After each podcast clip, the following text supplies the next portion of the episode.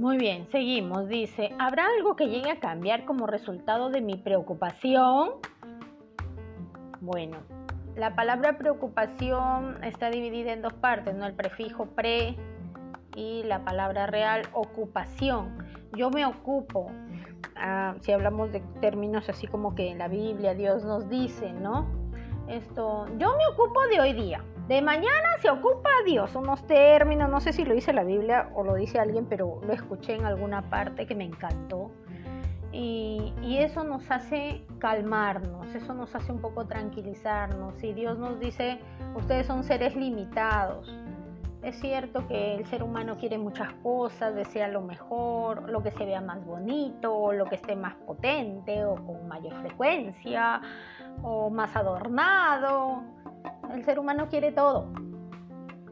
Pero recordemos que somos limitados, somos capaces.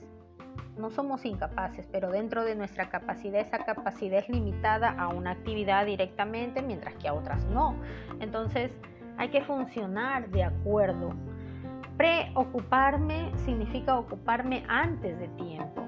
Entonces, eh, mejor me ocupo de lo que me toca ocuparme ahora y de lo que me toca mañana, pues me, me ocupo mañana, ni siquiera me preocupo mañana, no, me ocupo mañana. Y así, y poco a poco voy generando ciertos pasos, ciertas formitas, ciertos avances que me lleven a, una no despreocupación total, sino a una ocupación activa o a una ocupación verdadera o real o a una ocupación que no me genere ni mucho estrés ni mucha ansiedad y que pueda yo avanzar con mis planes o proyectos, o sea, paso a paso.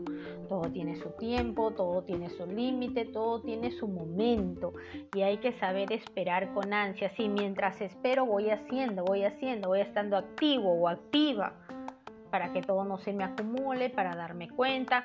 Eso hablamos del tema de las emociones también, ¿no? ¿Cómo gestiono mis emociones? ¿Cómo administro? Yo amo a mi hijo hoy día y hoy día se lo digo. No es que cuando llegue su cumpleaños lo abrazo y lo beso, no, abrázalo y bésalo hoy día. Lo mismo con los esposos, lo mismo con tu madre, con tus hermanos.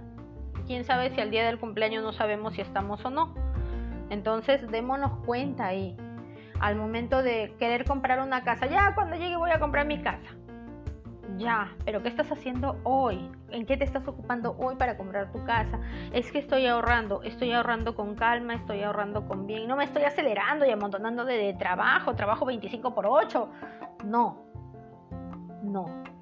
Estoy trabajando lo que tengo que trabajar sin desgastarme, sin gastar mi presente y viviéndolo, viviendo mi presente. Y a la vez estoy ahorrando porque sí tengo planes futuros. Y eso de, mis planes futuros pues lo estoy activando hoy día con cada ahorro que voy dejando, cada monedita en mi alcancía. Entonces, mira, y cuando llegue esa fecha, pues ya nos ocupamos de lo que nos faltaría y el resto, pues que ya lo hemos acumulado de a pocos con calma.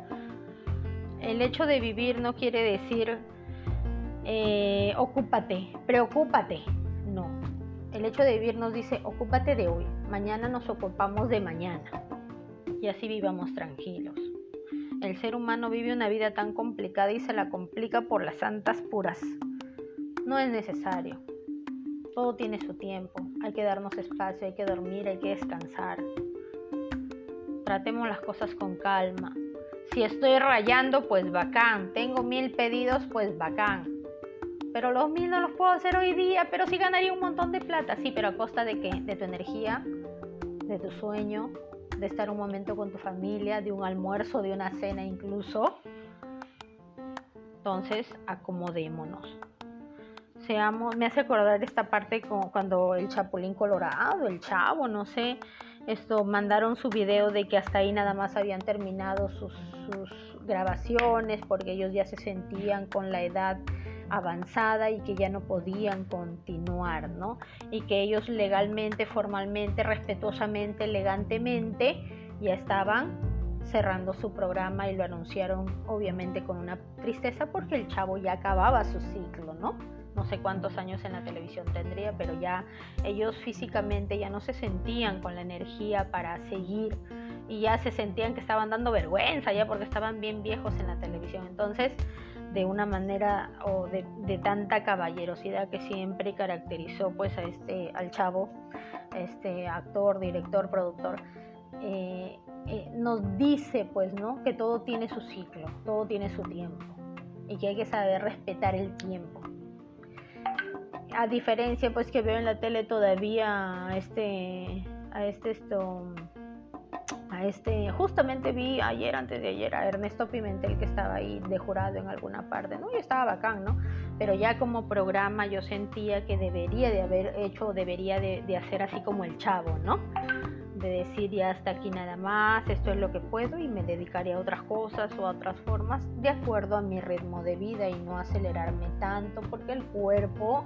también necesita descanso y mientras más pasa el tiempo para nosotros que ya nos volvemos más viejitos necesitaríamos más tiempo. Entonces todo es necesario, todo tiene que ser perfectamente cuidado y nadie, nadie más que el tiempo nos va a ayudar a darnos cuenta de lo que de lo que ya llega a su fin, a su ciclo, incluso la muerte, sea en la edad que sea, ya cumplió su ciclo. Y eso hay que tener otra vez una comprensión superior, que esperamos un granito de toda la comprensión superior que tiene Dios para con nosotros y poder entender esos procesos de dejar, de soltar, de avanzar, de esperar. O sea, miremos, crezcamos como debemos de crecer no como hay que crecer como nos dicen otros, tú debes hacer esto, tú debes hacer lo otro. No, tú vas a hacer lo que tú quieras hacer y tú vas a hacer lo que tú quieras hacer en el tiempo que tú lo quieras hacer. Y eso está bien.